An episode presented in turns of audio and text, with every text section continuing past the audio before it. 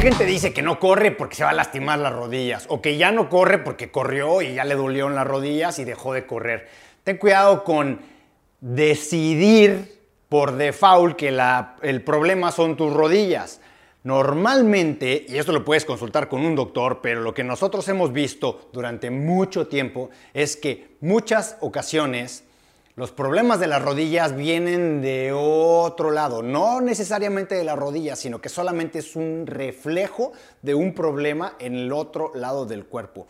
Y una de las principales razones por las cuales a la gente que está empezando a correr le duelen las rodillas es porque tiene una mala técnica de carrera.